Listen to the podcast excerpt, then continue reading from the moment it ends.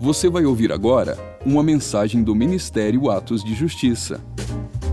Para mais conteúdos como esse, siga o nosso perfil aqui na plataforma ou acesse o canal Atos de Justiça no YouTube.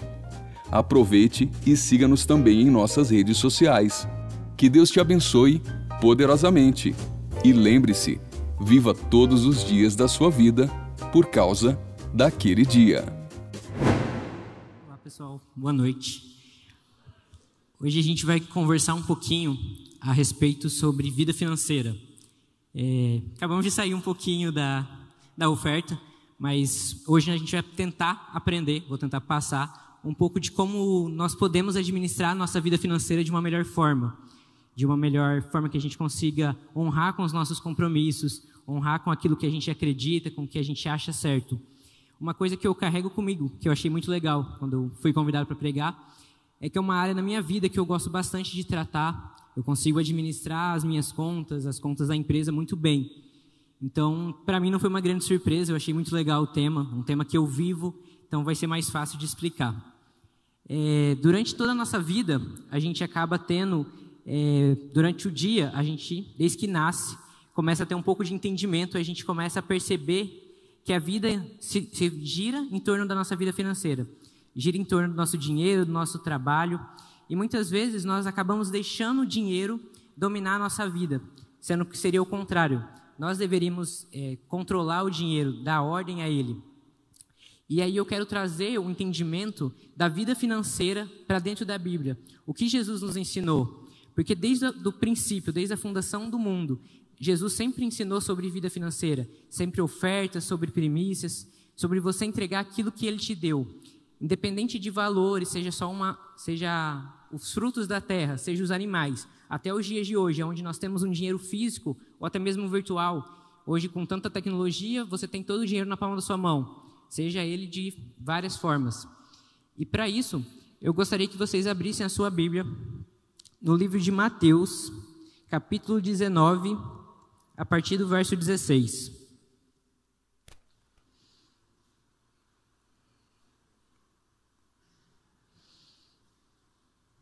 Ela é uma história bem conhecida.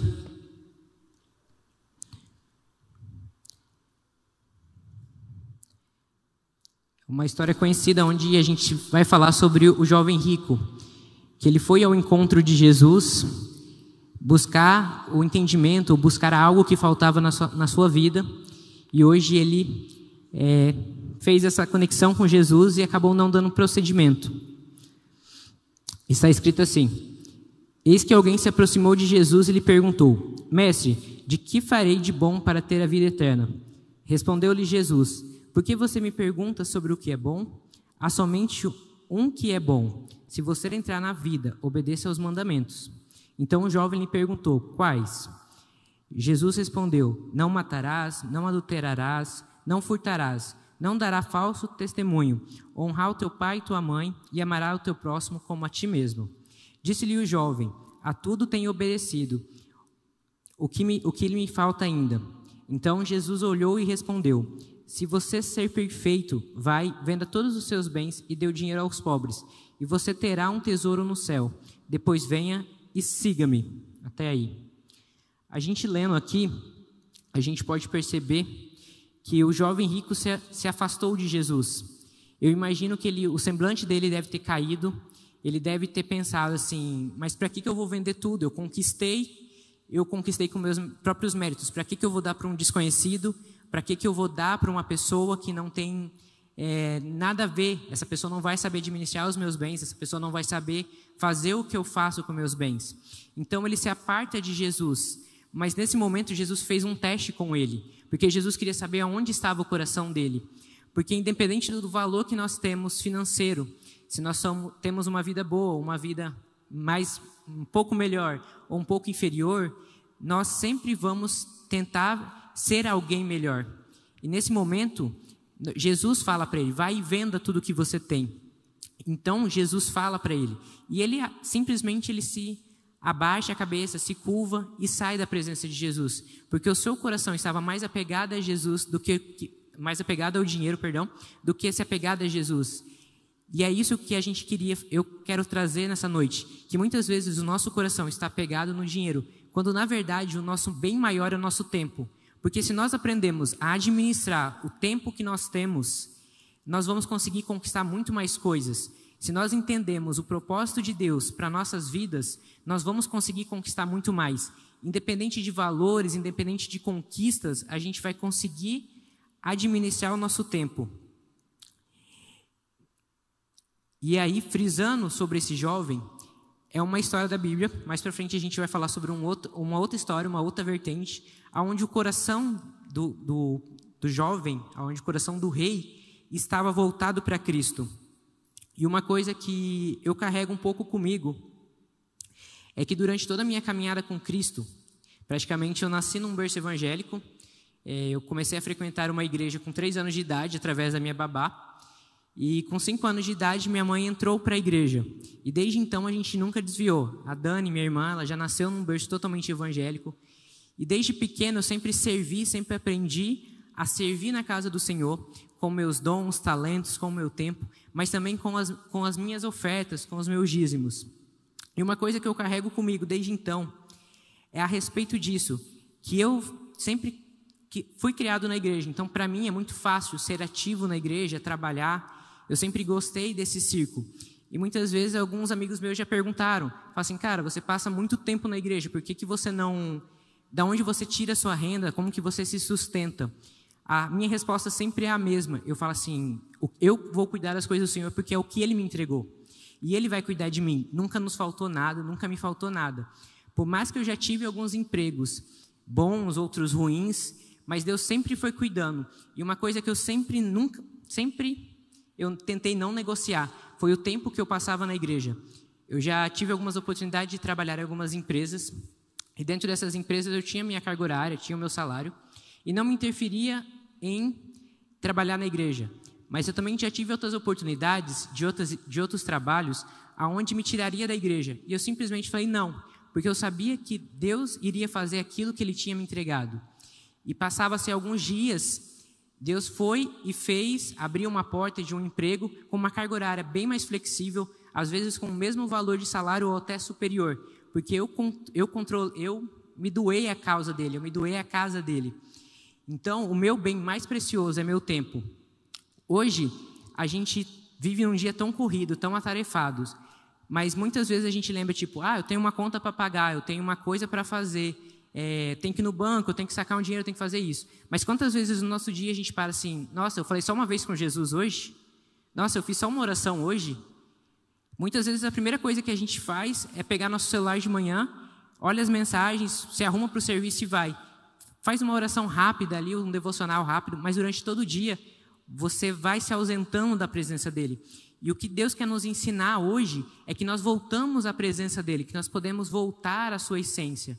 Porque assim como nós se preocupamos com aquilo que Ele quer fazer, com aquilo que nós temos que fazer no nosso dia a dia, seja compra, seja mercado, seja onde for, Deus quer nos ensinar a também ter essa sede e essa fome pela vida dele.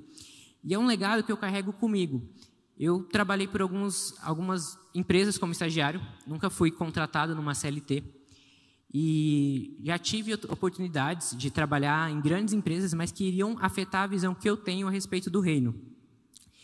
E é isso, eu, fui, eu não fui negociando. Até uma época, meus pais falaram para mim, falaram assim, nossa, Jackson, você tem que focar na sua vida financeira, você tem que focar nos seus, nas suas conquistas como homem, como sacerdote da sua casa, mas você não está focando. Eu simplesmente respondo para meus pais, eu estou focando dentro daquilo que não vai afetar os meus princípios como, com, com Jesus.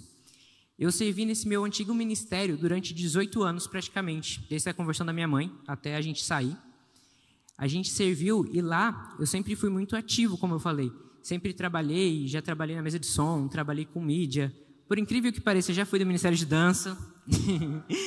Por incrível que pareça, tenho esse, esse passadinho aí. E aí eu fui conquistando, fui crescendo em maturidade em Deus, em entendimento em Deus. E nisso eu fui aprendendo a administrar o meu tempo, administrar as minhas conquistas, as minhas coisas. E fazendo conexão com o primeiro texto, eu gostaria que vocês abrissem a Bíblia em 2 Crônicas, capítulo 1.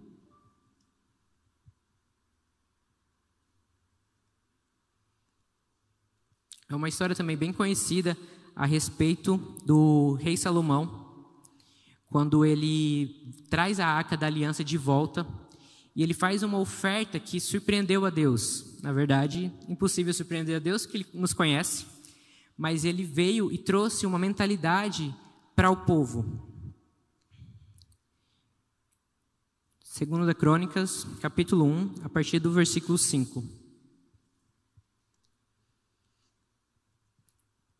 Diz assim: O altar de bronze que Bezalel, filho de Uri e neto de Ur, fizera, estava em Gideon, em frente do tabernáculo do Senhor. Ali Salomão e a assembleia consultaram o Senhor. Salomão ofereceu ao Senhor mil holocaustos sobre o altar de bronze na tenda do encontro. Naquela noite, Deus apareceu a Salomão e disse: Peça o que quiser, e eu lhe darei. Salomão respondeu: Tu foste muito bondoso com meu pai Davi, e me fizeste rei em seu lugar. Agora, Senhor Deus, que se confirme a tua, tua promessa ao meu pai Davi, pois fizeste reis, reis sobre um povo tão numeroso quanto o pó da terra. Dai-me sabedoria e conhecimento para que eu possa liderar essa nação, pois quem pode governar esse teu grande povo? Deus disse a Salomão: Já que esse é o desejo do seu coração, e você não pediu riquezas, nem bens, nem honras, nem a morte dos seus inimigos, nem vida longa, mas sabedoria e conhecimento para governar o meu povo, sobre o qual eu fiz rei. Você receberá o que pediu, mas também lhe darei riquezas, bem e honra, como nenhum rei antes de você teve e nenhum depois de você terá. Até aí. Aqui nós podemos ver uma história totalmente contrária à do jovem rico, aonde Salomão era um rei. Para ele, riqueza ele já tinha, animais, terras e o povo para ele governar ele já tinha. Mas o coração dele estava voltado, porque ele podia pedir qualquer coisa, a morte de seus inimigos, ele podia pedir qualquer coisa. Mas ele decidiu pelo entendimento da presença de Deus, pelo entendimento de Jesus, ele decidiu pedir sabedoria. E Deus atendeu, mas também Deus é tão bom que Deus foi e lhe prosperou ainda mais do que ele tinha. Como nós aprendemos no, no final de semana passada, nós estávamos num seminário, e uma coisa que eu achei muito interessante de um dos palestrantes, é que ele falou, claro, dentro de um nicho, mas nós podemos trazer para dentro da Bíblia, é que nós precisamos surpreender as pessoas, nós precisamos surpreender o seu cliente, você precisa surpreender o seu atendimento. E uma coisa que eu achei muito interessante é que ele fala que quando a gente atinge o auge de uma pessoa, atinge o auge daquilo que a gente fez, se propôs a fazer, é quando nós recebemos um feedback chamado uau. Então, nós podemos trazer para dentro de Salomão. Quando Salomão ofertou mais de mil cabeças ao Senhor, eu imagino que Jesus fosse assim, uau, ele não é preso a isso uau, ele está realmente focado naquilo que eu quero fazer, naquilo que eu tenho o propósito de fazer. E nessa história, a gente vê que um rei, ele se, se, se submeteu a sacrificar mil cabeças de gado, a sua riqueza, o seu poder, porque eu imagino que muitas pessoas naquela época não devem ter entendido o que Salomão fez. Falou, mas para que você vai fazer isso, rei? Mil cabeças de gado, quantas pessoas a gente vai poder alimentar? quantas famílias vão se alimentar desse animal, mas para que oferecer ao Senhor? E Salomão, certamente um homem muito sábio, desde antes, quando menino, pela sua história, pela sua formação, um menino muito sábio, e ele deve ter respondido assim: porque eu quero surpreender o meu Deus, porque é impossível surpreender o meu Deus, porque tudo que eu sou, tudo que eu tenho, onde eu, Deus me colocou, foi Ele. Ele me deu o prazer de suceder, meu pai. Porque Davi foi um grande rei, imagina a pressão que estava sobre Salomão. Ser um grande rei, ser um, grande adorador dentro da, da, sua história. E por que, que eu falei essas duas histórias? De um jovem rico, onde ele sai da presença de Jesus, e Salomão, onde ele pede as riquezas, de, pede sabedoria a Jesus. Porque muitas vezes nós podemos se identificar na nossa vida que nós somos apenas um menino que cheio de orgulho, cheio de, de, é, de, pensamentos, que a gente acha que não deve nada para ninguém. Ah, eu sou dono do meu nariz, eu mando e aconteço. Quando na verdade nós deveríamos ser como Salomão, aonde nosso coração está disposto, entregue ao Senhor, independente do que aconteça, tipo, o meu alvo é Ele, o meu tempo eu vou ofertar a Ele, a minha obediência eu vou ofertar a esse. E quando Deus nos entrega alguma coisa, desde que Deus nos nos pensou, desde que Deus nos formatou, Deus nos entregou um, um propósito, um propósito de vida. Independente às vezes nós temos o mesmo propósito de outra pessoa.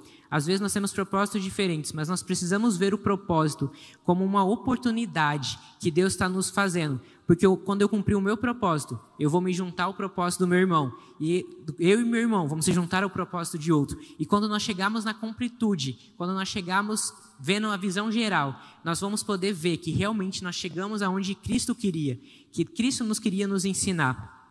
Porque nós alcançamos o propósito dele. Nós alcançamos a chamada que ele nos entregou, o que ele nos confiou. E Jackson, o que, que isso tem a ver com vida financeira? A vida financeira, como eu falei, o nosso bem mais precioso é nosso tempo. Se nós soubéssemos administrar o nosso tempo, nós conseguiríamos administrar tudo em nossa vida. Porque nós ficamos muito preocupados com contas a pagar, com o que eu vou receber, e muitas vezes acabamos até fazendo loucuras. Porque uma coisa que eu acho bem interessante é que o jovem é uma pessoa muito impulsiva. Ah, eu vi um negócio, achei massa, eu vou comprar.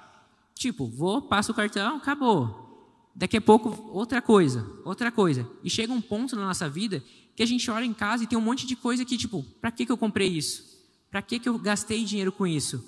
Porque nós não paramos um tempo para falar assim, realmente eu preciso disso? Realmente eu, eu, é, eu vou comprar esse bem pra, e vou usar muito tempo ou não?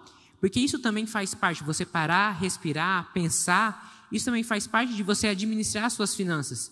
Porque você está gastando dinheiro com uma coisa que naquele momento parecia, parecia útil, mas na verdade não é. E você deixou outras frentes, outras prioridades para fazer. É, e muitas vezes, eu já ouvi pelo menos, hoje eu não trabalho em CLT, hoje eu sou autônomo, eu trabalho em casa, no escritório que nós temos em casa.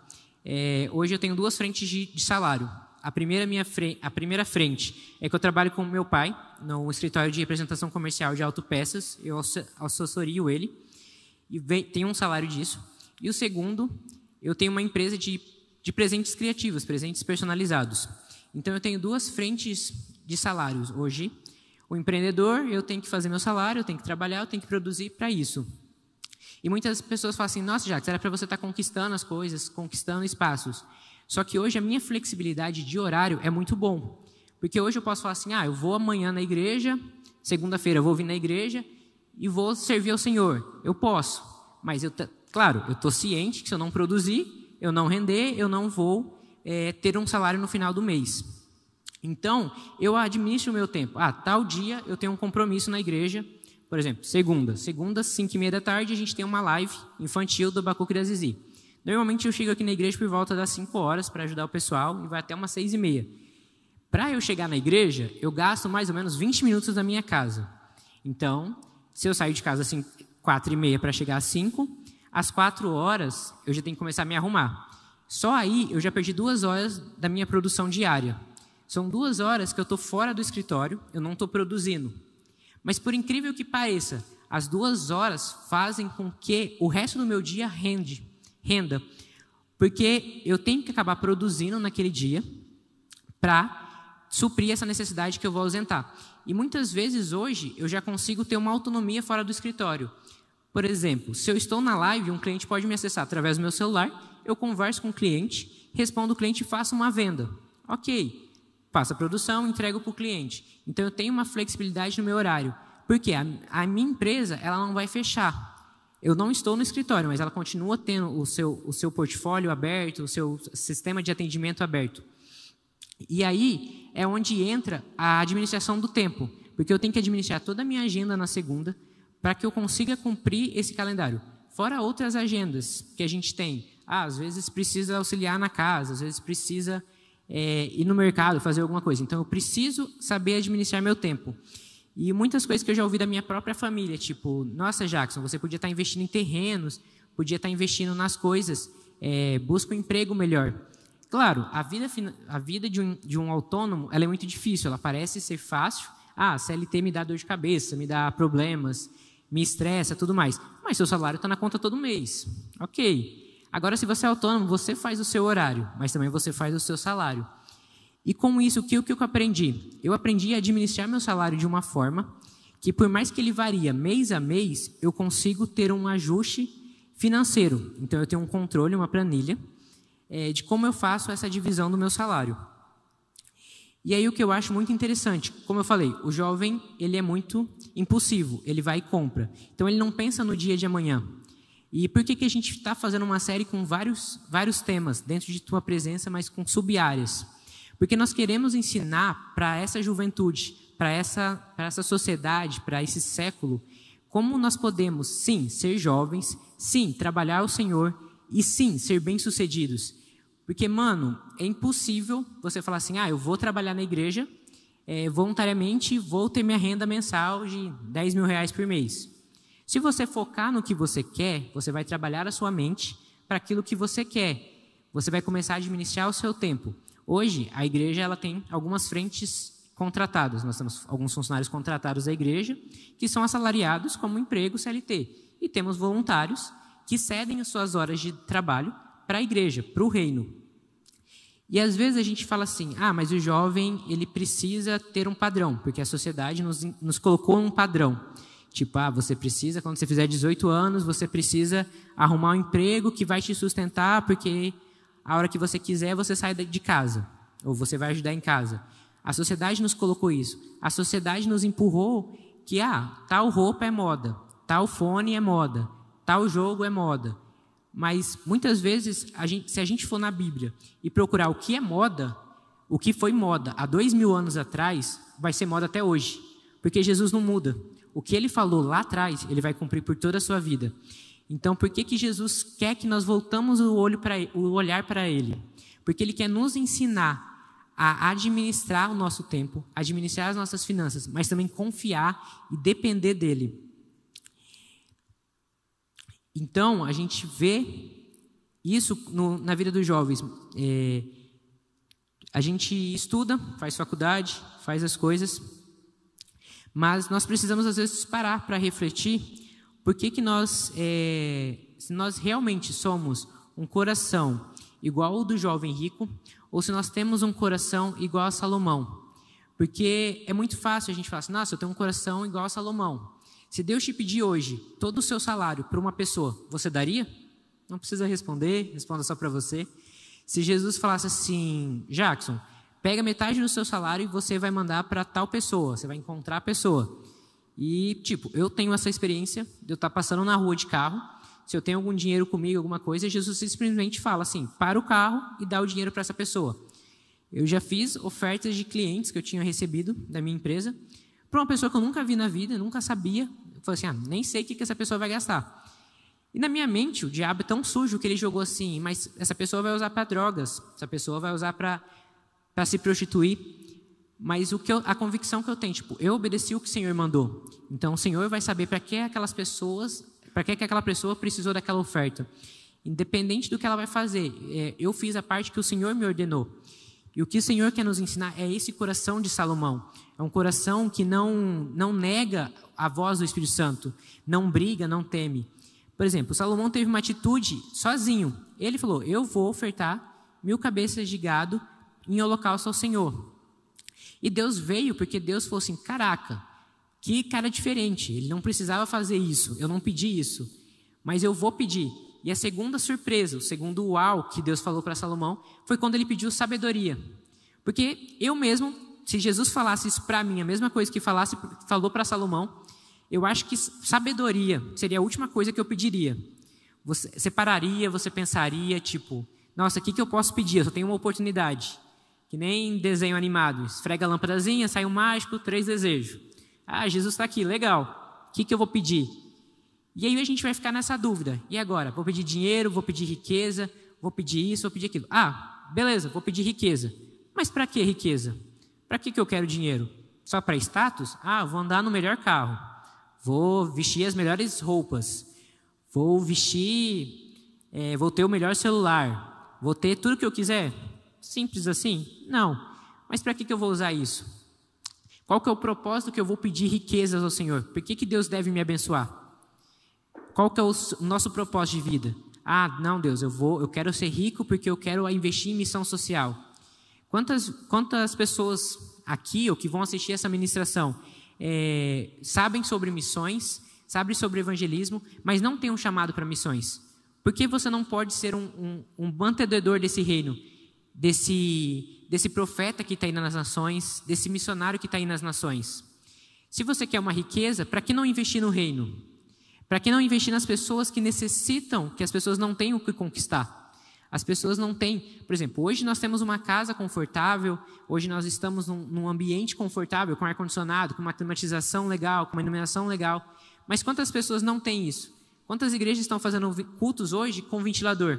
Quantas pessoas estão na rua porque não tem nenhum ventilador nesse calor? Estão com a mesma roupa há vários dias. Então, a minha riqueza, ela vem com uma consequência. Então, quando nós pensamos nisso, porque nós pensamos na riqueza. Quando nós abrimos o nosso pensamento e pensamos na, na, qual que é o propósito desse dinheiro, quais são as consequências, é onde a gente vai parar, administrar nosso tempo. Opa, para que, que eu quero isso? Se eu posso vir para cá, eu posso ajudar tal coisa, eu posso fazer tal projeto social. Então, muitas vezes a gente acaba tendo o coração do jovem rico. Nós paramos num semáforo, uma pessoa perde umas moedas e a gente fala assim: não, não vou dar nada porque ela não sei como ela vai usar. Mas como ela vai usar, é independente. Porque Deus sabe o coração dela, mas também Deus sabe o seu coração. E Deus quer nos ensinar a, a quanto mais a gente dá, mais a gente recebe. Eu já tive várias experiências com Jesus. E uma delas, dentro do meu antigo ministério, a gente teve um seminário sobre vida financeira. E eu lembro até hoje, um menino que não tinha empresa, não trabalhava com o pai, é, trabalhava com algumas vendas online, com alguns produtos online, alguns tênis, algumas coisas online. Tivemos esse, esse seminário financeiro e foi proposto uma oferta num valor que para mim na época era impossível, de um valor que você tinha que dar de R$ 1.200.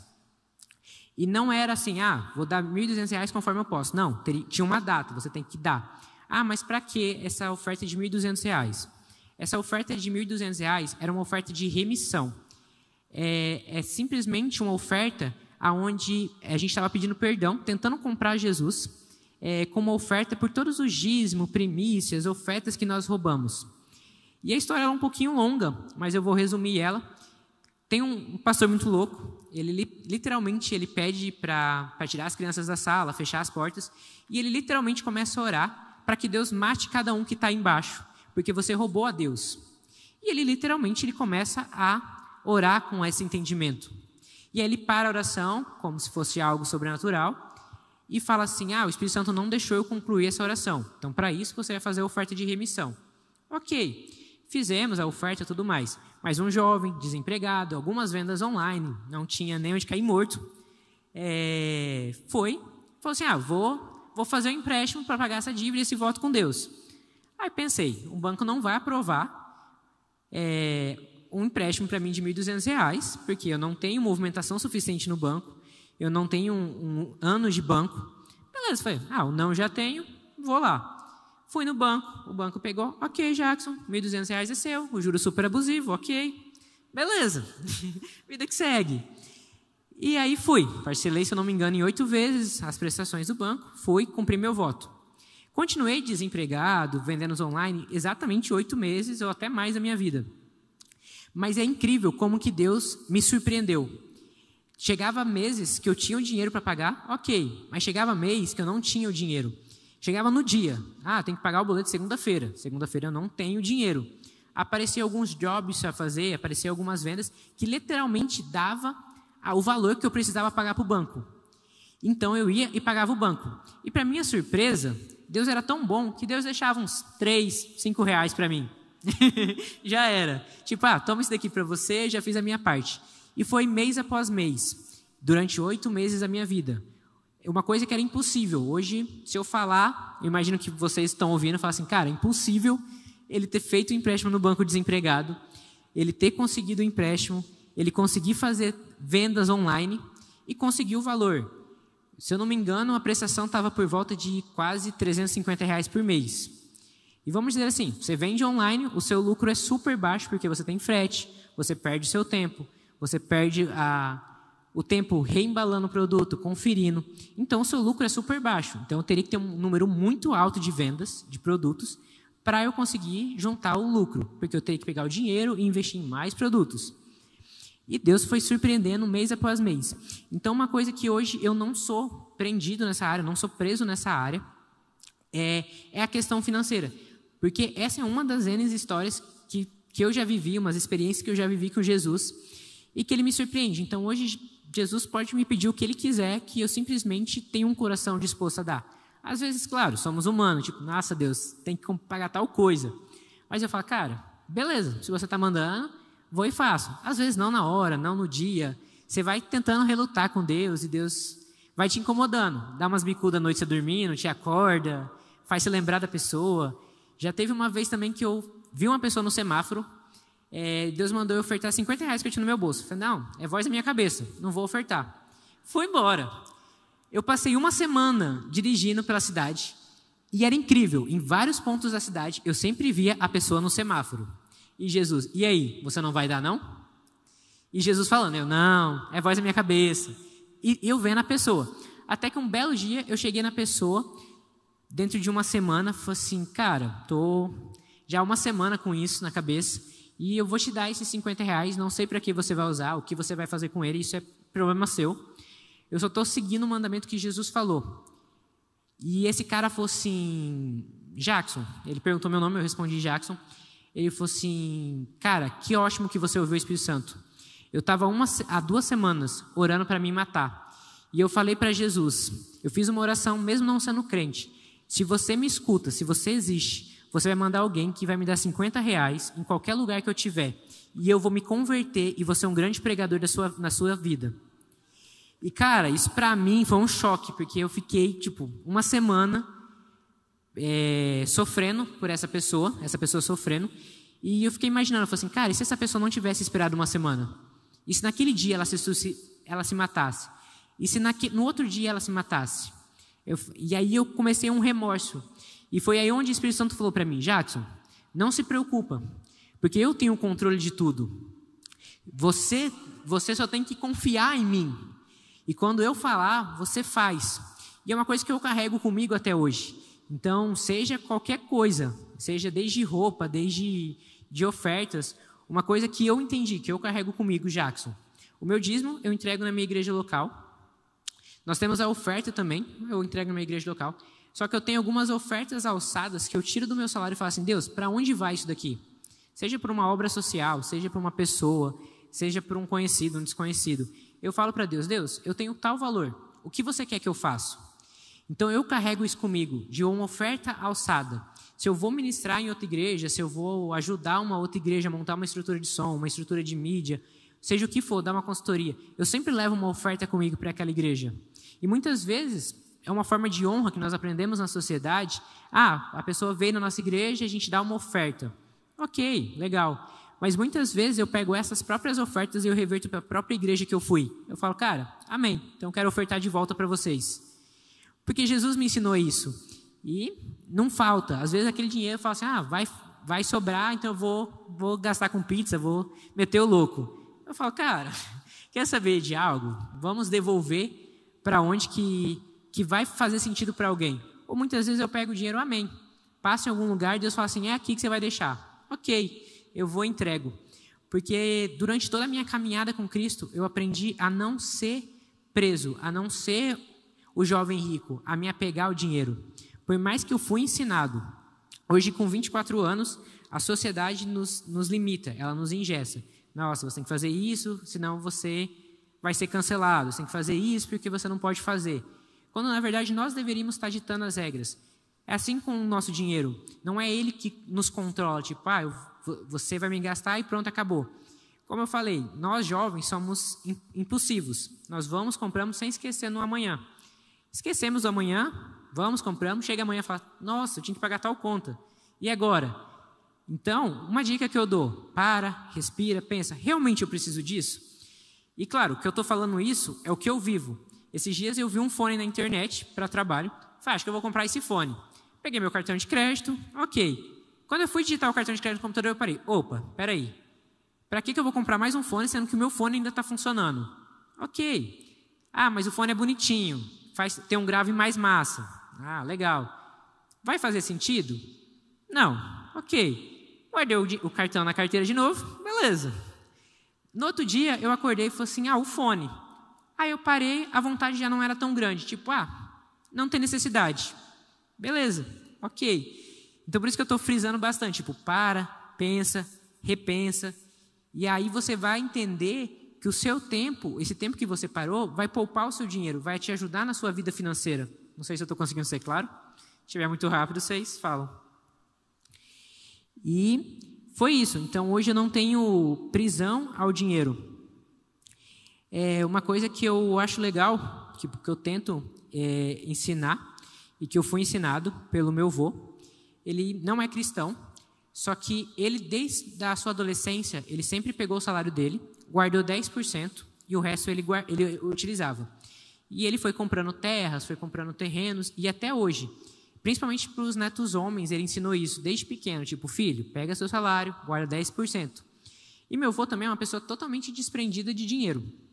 Ele é muito bem financeiramente, ele tem vários imóveis para alugar, ele tem kitnets, ele tem chácara. E já teve mês de inquilino dele falar assim: Ah, seu Sebastião, não vou conseguir pagar tudo. Ele falou: Quanto você consegue me dar? Ah, tanto. Beleza, pega tanto e a gente parcela o resto. Ou vai alguém pedir dinheiro para ele e fala assim: Não, toma aqui, 50 reais, 100 reais. Minha avó fica louca, mas tudo certo. Tipo, nossa, Tião, você deu 100 reais pro cara, você não conhece o cara, tal, tal, tal. Ele fala assim: a pessoa está necessitada, está sobrando para mim, por que, que eu não vou fazer uma boa ação? E é incrível como que Deus é, vai multiplicando na vida dele. Ele tem hoje várias casas e nenhum dos inquilinos dele dá algum um tipo de trabalho.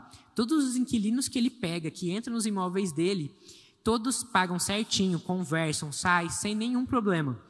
E ouvindo de outras pessoas, o pessoal fala assim: Nossa, seu Sebastião, como que você consegue fazer isso, administrar isso? Como que você consegue inquilinos tão bom? Ele fala assim: Eu tento ser uma pessoa boa. Então, automaticamente, o universo vai me devolver pessoas boas. Então, ele tem esse pensamento de ajudar as pessoas. E aí ele fica nessa, nessa pegada aí. E hoje a minha avó também, ela já tem uma mentalidade bem mais solta, bem mais de boa, aonde ela foi percebendo que isso não ia fazer falta para ela, só estava agregando ela, porque eles estavam fazendo uma boa ação. E por mais que às vezes a gente faz uma boa ação, a pessoa gasta com besteira, mas Deus olhou nosso coração. Deus ele nos deu entendimento a respeito do nosso coração. E eu falei um pouco a respeito de eu, de eu ser um autônomo, que tem uma empresa.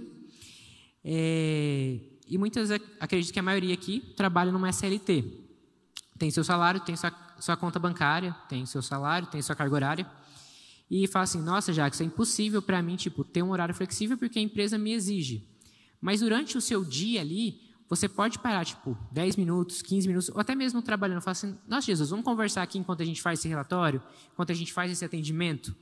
Porque a gente coloca que, ah, a gente só pode falar com Jesus se a gente estiver com uma música alta, com a luz apagada e tal. Ah, não, só posso ver Jesus na igreja. Não. Eu estou falando aqui, Jesus pode estar falando no seu ouvido agora. Jesus pode estar te ministrando agora.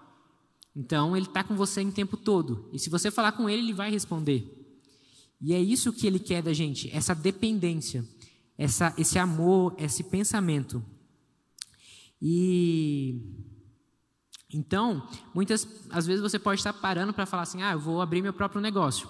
Para, pensa, porque as vantagens e desvantagens de abrir seu próprio negócio. Você é seu próprio chefe, automaticamente você tem que se cobrar. OK. Você tem uma carga horária flexível? OK. Só que se eu não produzo, eu não vendo, eu não tenho renda. E muitas vezes você, nos primeiros seis meses, é, nós não temos retorno financeiro, porque todo o seu dinheiro está investido, sendo investido na empresa. Hoje eu sou quase formado em recursos humanos, estou é, esperando abrir uma matéria online para eu poder encerrar meu curso. Só que desde quando eu escolhi a minha faculdade de recursos humanos, uma área totalmente administrativa, dentro de uma empresa, dentro de uma organização, eu sabia que eu não ia exercer o cargo de gestor de RH. Porque Jesus já tinha falado para mim, Jackson, você vai ser formado nessa área, você vai se formar, só que você vai trabalhar para o reino. Você vai administrar as suas, a empresa, você vai administrar o reino, você vai ajudar pessoas. Foi muito bom, mas também o RH, como qualquer outra faculdade, tem as suas tendências a te puxar. O, minha, no meu caso, eu tive um pastor muito bom, glória a Deus, que o RH ele te ensina a ser frio, a você não ter empatia pela pessoa eu tenho que demitir uma pessoa, ela tem família, ela tem filhos, para mim não interessa, você não está rendendo para a empresa, eu tenho que te demitir. E para mim, como cristão, era muito difícil. Como que eu vou demitir uma pessoa, fazer a pessoa passar necessidade, sendo que eu não posso? Só que como gestor, eu não podia ter esse, essa linha. Eu teria que ser na minha. Ah, eu tenho que demitir, você não está rendendo para a empresa, me desculpa, tchau e abraço. Então, eu comecei a me indagar. E eu comecei a ser frio dentro da igreja. Tipo, eu estava no som na época. Eu estava ali no lugar do Bruno, no som, o músico está aqui. O músico para mim, ah, dá retorno, Jackson. Eu sabia que o cara não precisava de mais retorno. Eu olhava para a cara do cara, ok, não vou dar. Então eu comecei a ter algumas atitudes de gelo. A pessoa, tipo assim, estava se matando aqui, se doendo. E para mim eu fiquei na minha, tipo, já era. Até esses dias, uns dois sábados atrás, aconteceu isso. Tava eu e mais uma menina aqui da igreja que é formada em RH, que atua na área, conversando. E uma pessoa do culto falou assim: Ó, oh, vocês estão conversando alto tal. Só que estava no louvor, a pessoa estava perto da gente, ok. A gente baixou o tom. Só que a pessoa depois veio falar comigo assim: Nossa, você nem deu moral. Vocês dois olharam para a gente, para mim, baixou a cabeça e continuaram fazendo o que vocês estavam fazendo. E uma coisa que eu brinco muito com ela, tipo, ah, aperta o botãozinho, ligar, regar, acabou. então, tipo, algumas situações da minha vida eu consigo ter uma curva um pouco, é, vamos dizer, para a esquerda, onde eu não vou me, eu vou meio que me brindar, eu vou me fechar. O Jacques vai ficar aqui, só que isso não vai me atingir. Claro, não, não fizemos isso de propósito com a irmã. Foi só um momento, tipo assim, os dois estavam concentrados, acabou, expliquei para ela, tudo mais, ok. E por que, que eu falei desse pastor? Porque ele chegou em mim e falou assim: Jackson, você não pode ser assim. Eu entendo a sua formação, entendo aquilo que Deus te colocou, mas você precisa, no reino, ter amor, afeto e carinho pelas pessoas. Então eu consegui conciliar a minha vida profissional com a minha vida espiritual, que é uma coisa que, tipo, hoje é muito difícil, que nós temos várias formações que é impossível. Por exemplo, na minha faculdade eu tive várias pessoas psicólogas, a Isa é psicóloga, está aqui, né? é, e, por exemplo, a pessoa vai contar a história de vida dela, morreu, sei lá, foi abusada tal, e você tem que manter sua postura ali, você não pode esboçar a reação. Então, a faculdade, a sociedade, nos induz a isso. Mas se a gente vai para a Bíblia, Deus fala assim, cara, é amor. Você tem que amar a pessoa. Então, o que, que muitas vezes eu já fiz em estágio? Ah, no estágio eu tinha que demitir um funcionário. Demitia o funcionário, pegava o telefone dele, saía da empresa e ligava o cara. Mano, em nome do Jackson, não da empresa, é, o que, que você precisa? Você precisa de dinheiro, você precisa de alimento. Eu falei assim, mas você não pode falar isso para a empresa, porque se você falar, eu sou demitido por justa causa, porque eu não posso ter esse vínculo com você. O cara, ah, ok, Jacques, precisa de tal coisa. E nisso, Deus foi me moldando no meu tempo, no meu caráter. Então, muitas vezes eu não tinha. Eu falava assim, cara, não tenho para dar 100 reais para a pessoa. Mas beleza, vou dar, porque eu sou obrigado e já era. E, e foi assim. Então, a nossa vida financeira é assim. Nós precisamos parar, pensar e saber administrar.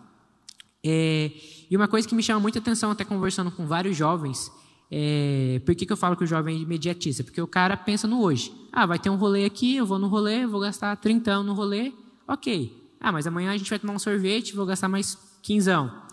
E vai gastando, e vai virando uma bola de neve. E aí, muitas vezes, a gente não tem o controle, a gente acaba gastando mais do que ganha. É, então, nós precisamos saber administrar o nosso tempo, mas também o nosso dinheiro.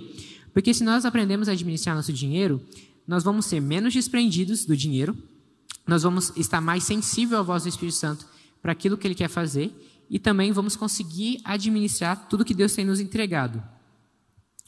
É, como que eu faço essa divisão no meu salário? Por exemplo, eu do meu salário principal, eu tiro meu dízimo, as minhas ofertas, as ofertas alçadas. Do dinheiro que sobra, eu tiro um valor mensal, um valor X, que é onde eu vou cobrir os gastos mensais. Por exemplo, ah, vou é, tenho um cartão de crédito, vou cobrir o cartão de crédito.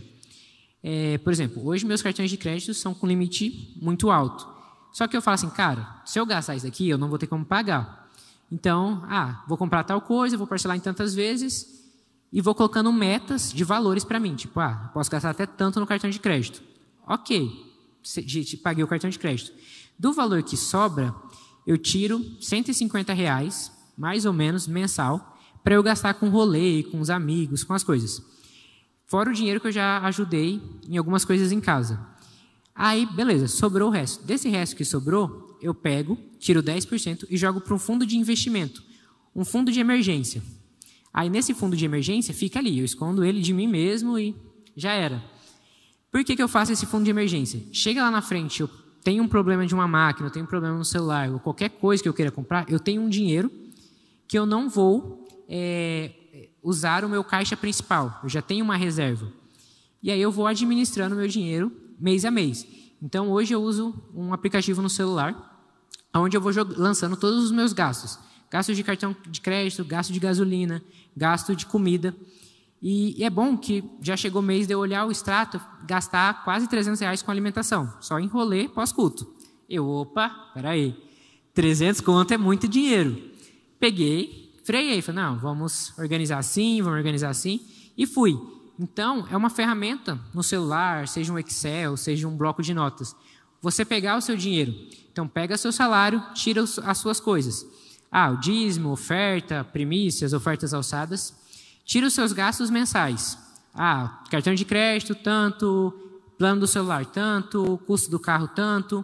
E assim vai. Desse valor, você tira 10% para o seu caixa de emergência. Não usem só em extrema emergência. E o que sobrar, colocar assim, ou você guarda ou você investe em outras coisas, mas coloca, começa a colocar valores específicos, tipo, ah, esse mês eu vou gastar tanto com alimentação, esse mês eu vou gastar tanto com, com locomoção. É, porque se a gente for olhar na ponta do lápis, você vai perceber que você tem um gasto, você vai saber quanto você recebe e quanto você gasta. Porque a gente acaba só gastando. Você passa no cartão lá, mês que vem eu me viro para pagar. E o mês que vem chega e aí lascou. É... Então, uma coisa que eu aprendi é, e que eu recomendo para todo mundo, cara, jovem, adulto, você tem um cartão de crédito, você não sabe administrar, então cancela. Tipo, para que você quer um cartão se você não vai gastar? Por exemplo, o banco é estratégia de marketing. Você ganha mil reais, tem uma movimentação no seu mil, mil reais na sua conta corrente. Automaticamente, o banco vai falar assim: opa, vou te dar um limite de 3 mil. Se você usar, eu aumento seu limite.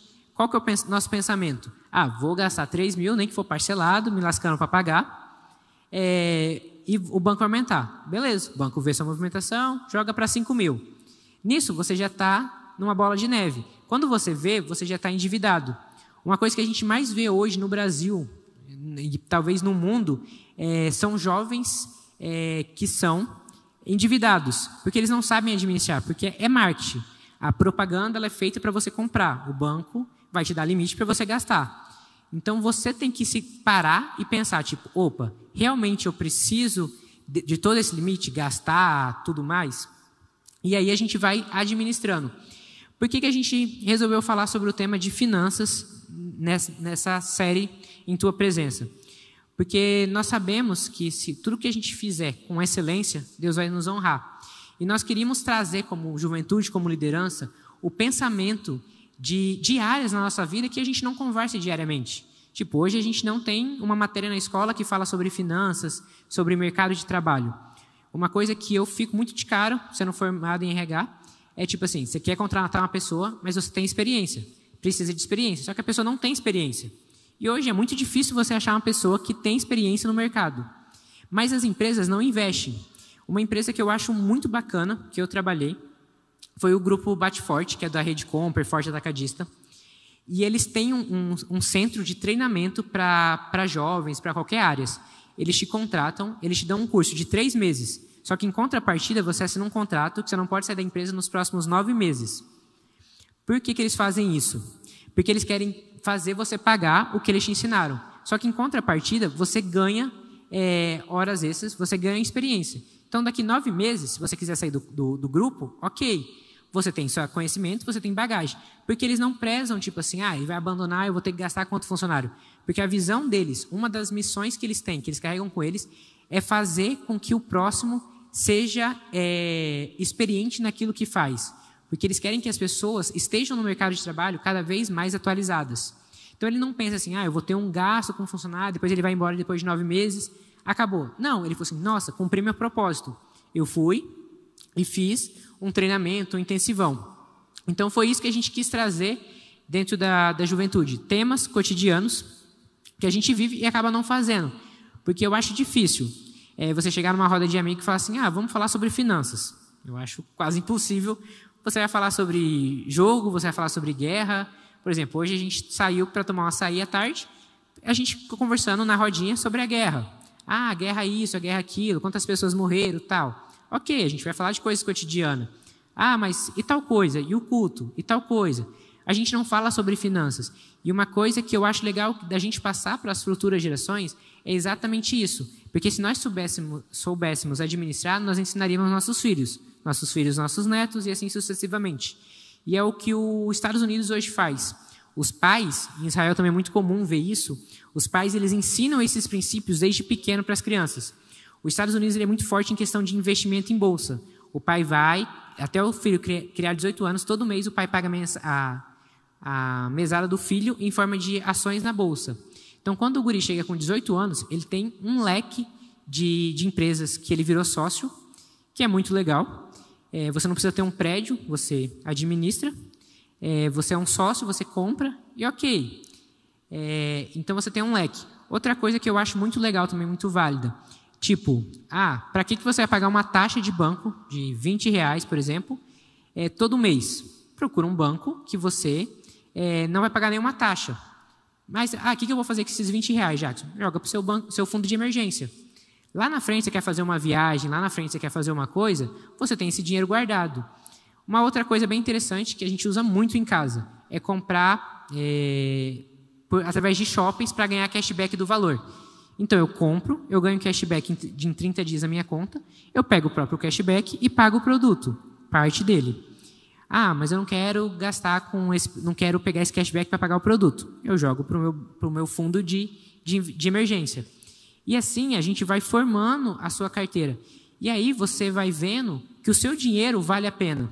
Que o seu dinheiro, tipo, você suou o mês inteiro, você doou horas de trabalho, você se cansou, você se estressou, e chega no e aí você está gastando. Então, de vez o dinheiro te dominar, tipo, ah, vou fazer tal coisa, tal coisa, por que você não começa a, a dominar sobre o dinheiro, sobre o pensamento?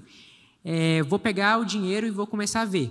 É, acho que é, responde para si mesmo. Quantas pessoas já pegou seu salário e dividiu por, sua, é, por horas?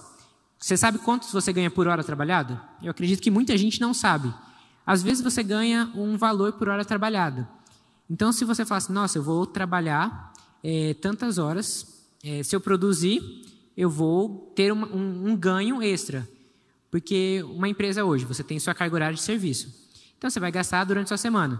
Mas você pode pegar, por exemplo, ah, se eu diminuir esse tempo aqui, eu vou ganhar uma hora no final da minha semana. Vou sair mais cedo? Consequentemente, não. Mas por que você não vai pegar uma hora e vai ler a Bíblia? Vai fazer um devocional? Por que você não pega essa uma hora que sobrou do seu dia, porque você soube administrar seu tempo, e por que você não vai falar com Jesus? Por que você não vai falar com o Senhor? Porque você não. Eu mesmo peguei esse hábito de alguns momentos do meu dia, eu coloco despertadores, e quando ele toca, eu paro o que eu estou fazendo e vou orar. 10 minutos, 15 minutos. Claro, no começo foi muito difícil. Nossa, eu estou no meio de um processo criativo tal. Você foi administrando. Ah, e eu fui começando. Hoje já é uma rotina dentro do meu trabalho. Então, ah, o despertador tocou, eu paro o que eu estiver fazendo, esvazio minha mente. Anoto tudo que eu estava fazendo, ou que eu pretendo fazer no papel do lado. Vou, faço a minha oração, meu devocional, volto e sigo o que eu anotei. Uma coisa bem legal também, nome meio chatinho, que esse anotar, que eu falei esvaziar a mente, chama Blank Store no RH. É uma tempestade de ideias. Você vai pegar e você vai jogar tudo, as, as ideias que você tem para esse quadro, você esvaziou a sua mente. Depois você vem e você vai limpando, tipo, não quero isso, não quero isso. E aí você vai perceber que tem coisas que você notou que estava na sua mente que não era importante. Tipo, para aquele momento não. Mas lá na frente pode se tornar, ou às vezes nem isso. Então, é você administrar o seu tempo e, consequentemente, você vai conseguir administrar tudo na sua vida. Eu dei várias dicas durante a mensagem, é, vários modelos. Uma dica que eu te dou, muito preciosa, não tenta mudar a sua, tentar mudar tudo de uma vez. Começa com pequenos passos. Ah, eu vou fazer isso daqui primeiro. Ok. Vai trabalhando, se adapta. Ok, conclui. Agora o próximo. Porque se a gente tenta fazer tudo de uma vez só, a gente acaba é, desistindo, porque você vai ficar cansado, você vai se frustrar, que não deu o resultado que você esperava, e você vai falar assim: caraca, não, não serviu de nada. Então, uma dica: vai fazendo por partes, vai alterando as, o seu tempo, a sua vida, por partes. E, e, é isso que Jesus, em vários versículos, ele nos ensina. Também tem uma parábola na Bíblia que Jesus é, ele dá talentos a algumas pessoas. E quando Jesus faz isso, ele entrega para mim dois talentos, para outros cinco talentos. E Jesus pega e nos ensina, e, e, cada um vai administrar o seu talento da forma que quiser. Uns enterram, outros prosperam, outros vendem, outros passam.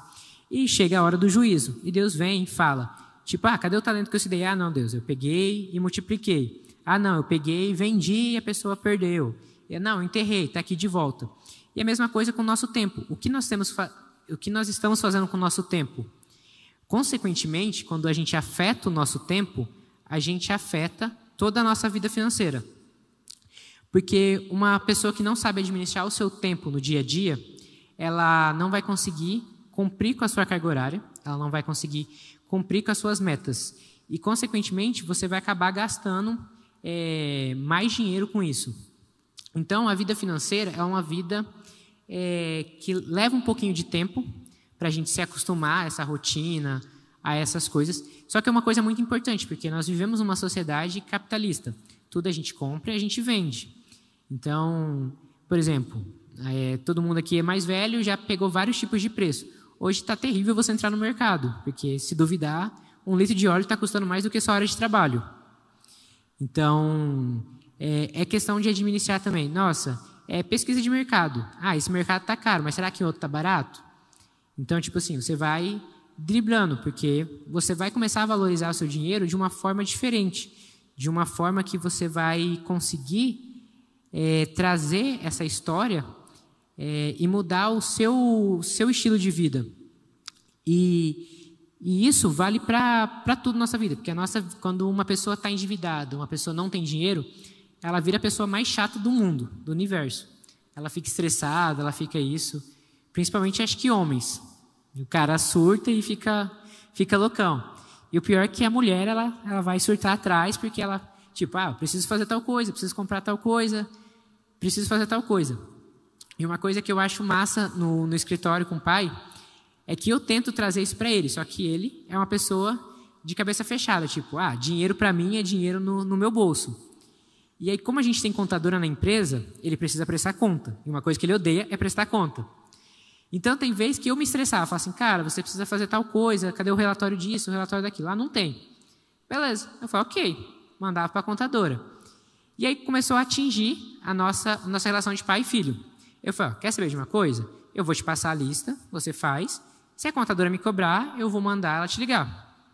E hoje ele começou a ver, depois que ele aprendeu a administrar, ele falou assim: nossa, eu gastava dinheiro aqui sem necessidade. Tipo, eu gasto aqui hoje mas amanhã eu vou precisar desse mesmo valor. Então ele começou a parar, porque ele começou a pegar os relatórios na mão. Então por isso que eu falei de ter um, um, um bloco de nota, um aplicativo, um Excel, o que for, para você poder estar tá anotando, tipo assim, os seus gastos.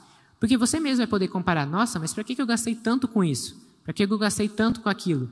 E às vezes coisas tão, tão fúteis que a gente gasta no dia a dia, tão, tão simples. E, e é isso que, que Jesus nos ensina, tipo, a ter um coração. É, falei, fiz toda essa volta, mas voltando ao princípio, as duas histórias. É, a nossa vida, nós temos que voltar a Jesus. O nosso foco tem que ser a Ele. Porque se nós cuidarmos hoje daqui, da, da, da igreja local, do, do seu povo, automaticamente Deus vai nos abençoar. Cara, uma coisa que eu acho muito legal é que Deus não fica devendo nada para ninguém. É, e muitas vezes a gente fala assim: ah, vou fazer uma oferta. E beleza, faz. E uma coisa também que eu acho bacana, por exemplo, ah, vou fazer um voto. Ah, Deus, fazer um voto por tal coisa. Você vai e faz. No outro dia Deus responde? Não. No outro dia também não. Às vezes demora anos, às vezes demora dias. E do nada, você já tinha esquecido daquele voto que você fez, você já tinha esquecido daquele propósito. E Deus vem e fala assim: ah, chega uma pessoa e fala assim: ah, Deus mandou te dar esse envelope aqui. Deus mandou te dar esse dinheiro, Deus mandou te dar essa, esse carro, Deus mandou te dar as coisas. Então, por quê? Porque você plantou lá atrás e toda semente que a gente planta, ela tem um tempo. Ela precisa se desenvolver, ela precisa enraizar, crescer para ir dar frutos. E a mesma coisa com Deus. Se nós vamos plantando diariamente, dia após dia, dia após dia, dia após dias, chega um momento na nossa vida que a gente só vai ter colheitas. Mas se nós só tivermos colheita, nós também temos replantio. Então nós não podemos parar de plantar. Porque se você para de plantar, as suas, as suas plantações antigas morrem, você fica, volta para estaca zero. Então, a vida financeira é isso. Você tem que regar essa semente dia após dia. Ah, eu vou economizar. Tipo, economizei cincão. Glória a Deus. Pega esse cincão, esconde de você mesmo. Tipo, você foi no mercado, mulher, você foi no mercado, estava numa promoção. Pega o negócio da promoção, pega o dinheiro que você ia gastar mais e, e guarda. Tipo, não, isso aqui é uma emergência. Porque mês que vem você pode chegar, o produto está duas vezes mais caro. Ah, mas aí eu vou me preocupar. Ah, mas eu vou deixar para me preocupar daqui dois, no mês que vem, Jackson. Mas por que não antecipar? Tipo, se eu peguei uma promoção aqui, vou guardar. Mês que vem eu chego no mercado, está na promoção. Ok, duas vezes. Esses duas vezes já vai comprar, na terceira vez já vai comprar o que você precisa. Porque o próprio dinheiro que você economizou, ele vai voltar para você. Então, a, o que eu quero passar é isso. Você não viver no imediatismo. Você parar, pensar, respirar se o pessoal do louvor quiser subir, pode subir. E, e é assim a nossa vida com Deus. Então, cada dia que a gente viver com Deus e plantando e acreditando no que Deus quer fazer em nossas vidas, é, Deus vai multiplicar, Deus vai trazer a, é, a semente, vai trazer o resultado, vai trazer o, o fruto que Ele quer para nossas vidas. E é assim que a gente faz diariamente. É, ser, ser como Salomão, é, pensar como Salomão e começar a agir, tipo, nossa, eu vou, eu vou cuidar do povo, eu vou investir em pessoas, porque, mano, uma coisa que é muito interessante, tipo, se a gente pegar cinco minutos no final do culto e conversar com uma pessoa do lado, a gente vai estar tá agregando a vida de alguém. E automaticamente a gente vai estar tá ministrando as coisas. Por exemplo, você está passando sua compra no mercado. Por que, que você não conversa a respeito de Jesus com a pessoa? Às vezes você fica quieto passando sua compra a pessoa no mercado. Por que você não usa esse tempo para evangelizar? Tipo, ó, Jesus te ama. Um simples bom dia, um simples boa tarde, Jesus te ama, Jesus é contigo. Às vezes a pessoa ali vai falar assim, nossa, eu não acredito nisso. Ok, mas outra pessoa, nossa, eu precisava ouvir isso. E você vai se tornando sensível à voz do Espírito Santo. Então, o que eu tra queria trazer hoje é isso: é a gente estar sensível, dependente do Espírito Santo, colocar todas as nossas áreas das nossas vidas é, na presença dele entregar a Ele, falar: Não, Deus, a partir de hoje eu vou decidir a entregar a minha vida, vida financeira ao Senhor. O que o Senhor falar, independente do que o Senhor falar, eu vou fazer. E aí, sim, dia após dia, nós vamos crescendo em Deus, nós vamos amadurecendo em Deus. E a mensagem era essa. Amém?